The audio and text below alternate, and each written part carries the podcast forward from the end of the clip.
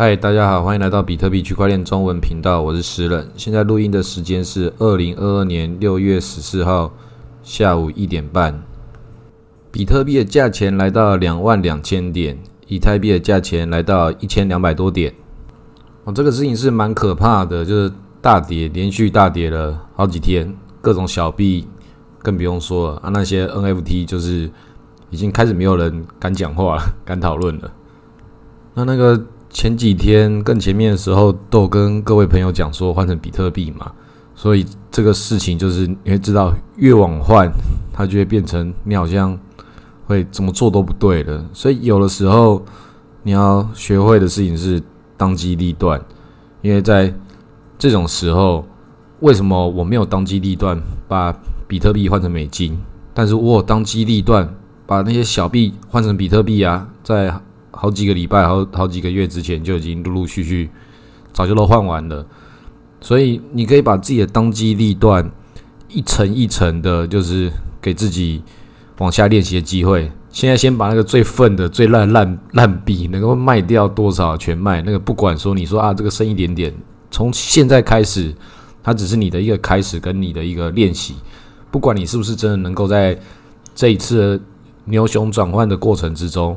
整个状况调整成正确的，有可能你现在这种乐色小币真的叫应该继续抱着，但你同时也应该做出一些行动，就是一些该割的，就是把它割掉。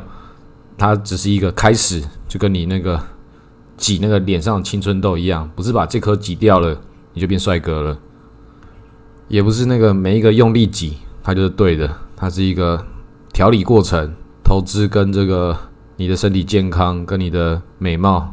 帅气都是一样的事情，它是一个整体的。因为我有朋友，他也是投资，他投资的也不是什么大问题的投资，也是玩一些 DeFi 啊、稳定币的各种。但是他整套加起来，在这次的这个熊市、这个大崩盘，他也是整个很紧张啊。那我想说，干，你的资产怎么会缩水这么多啊？啊，缩水很多，还是比你跟我都还要多。但是想说干还是很多啊，但是怎么会缩水这么多？那就是配置没配好嘛。但是再怎么没有配置好，也是比很多的韭菜都配置的很好了。那有些朋友会那个问我说，为什么你看起来都不紧张不焦虑？你的资产难道没有缩水吗？那当然，我资产有缩水，缩的肯定是不少啊。这个比特币从六万多一路跌到这个两万，再怎么厉害的人。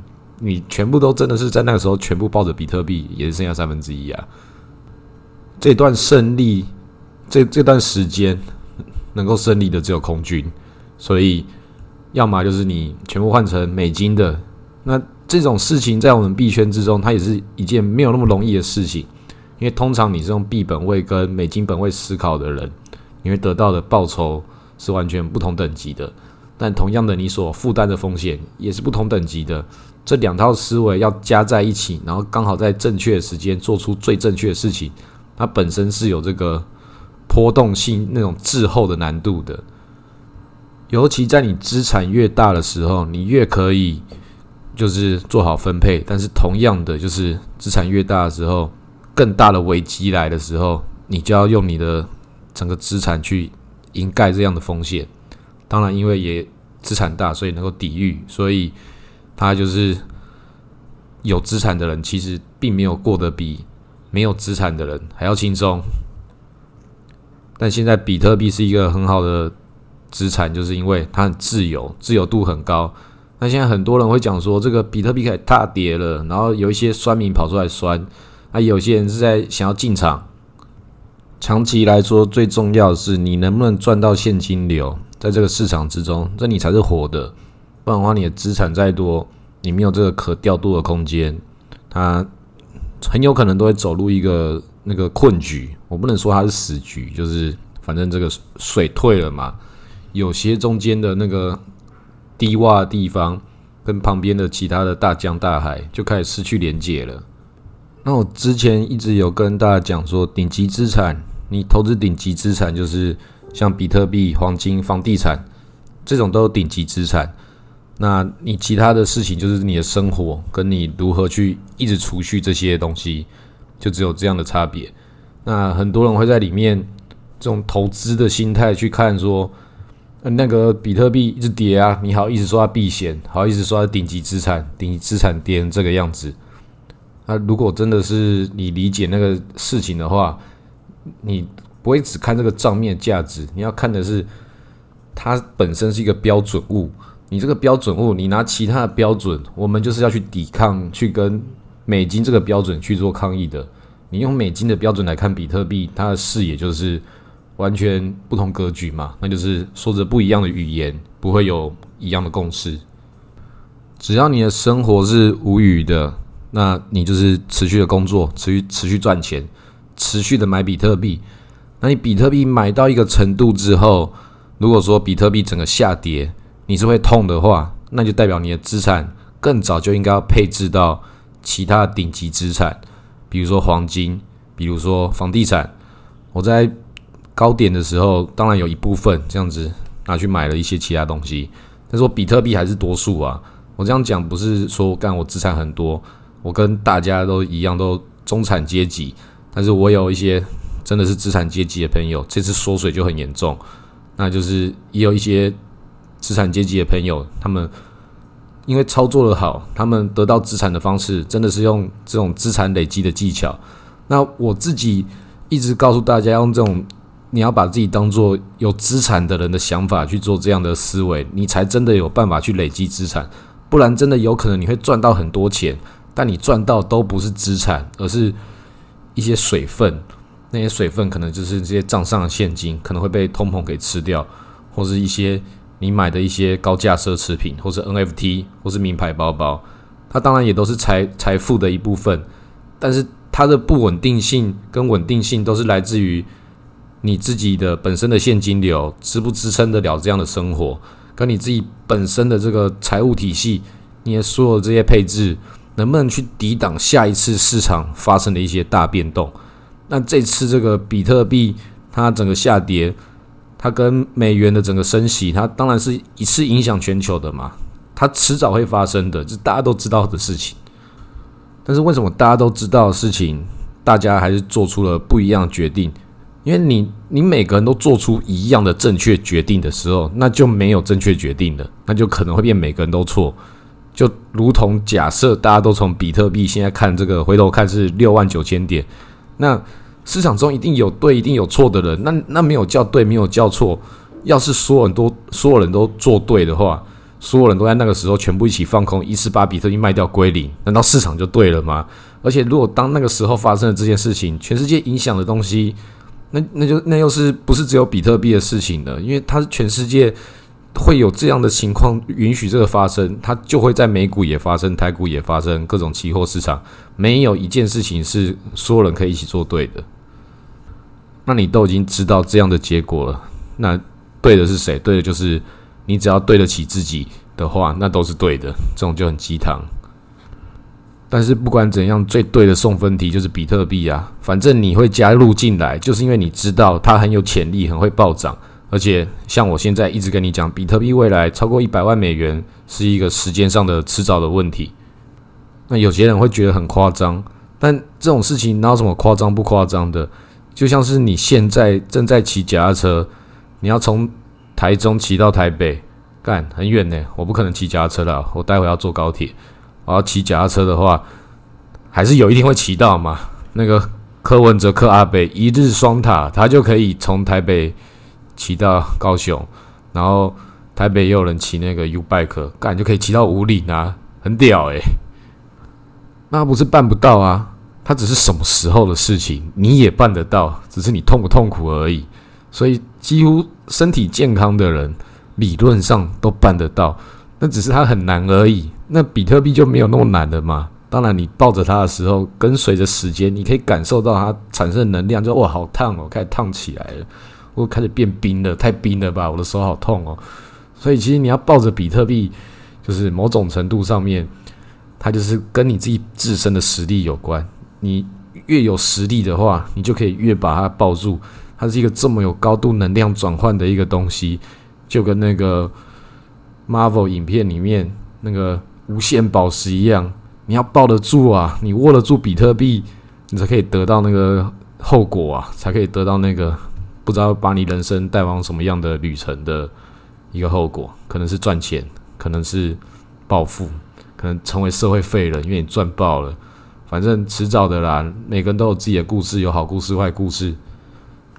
那现在这个录节目，主要是我没有想到这两三天这样的暴跌会影响到这么多人的心情。有很多朋友在打电话给我，有有很多私讯的，都是久久不见的老朋友，大家都是觉得，诶，不是都老韭菜吗？这些老韭菜都在怕了。我天哪，真的开始有些人在痛了。后来我看，就是所有人都是一样，有些人只是怕而已，有些人他的怕原因真的很合理啦，因为他他把自己的系统扩张太快了，现在整个整个大跌之后，他之前扩张的系统每个月都要烧很多钱，不一定养得起了。那其实这种样子，那是他自己个人财务的事情，那个每个人的只能自己整理。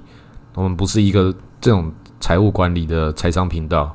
我们讲的是那个如何透过比特币帮助你耍废人生，但是该工作的时候还是要工作啊。现在最好的做法就是出门工作了，然后你去工作之后赚到更多的钱去买比特币，因为你必须要赚到钱，这个世界需要你去工作嘛，不是每个人都在做投资。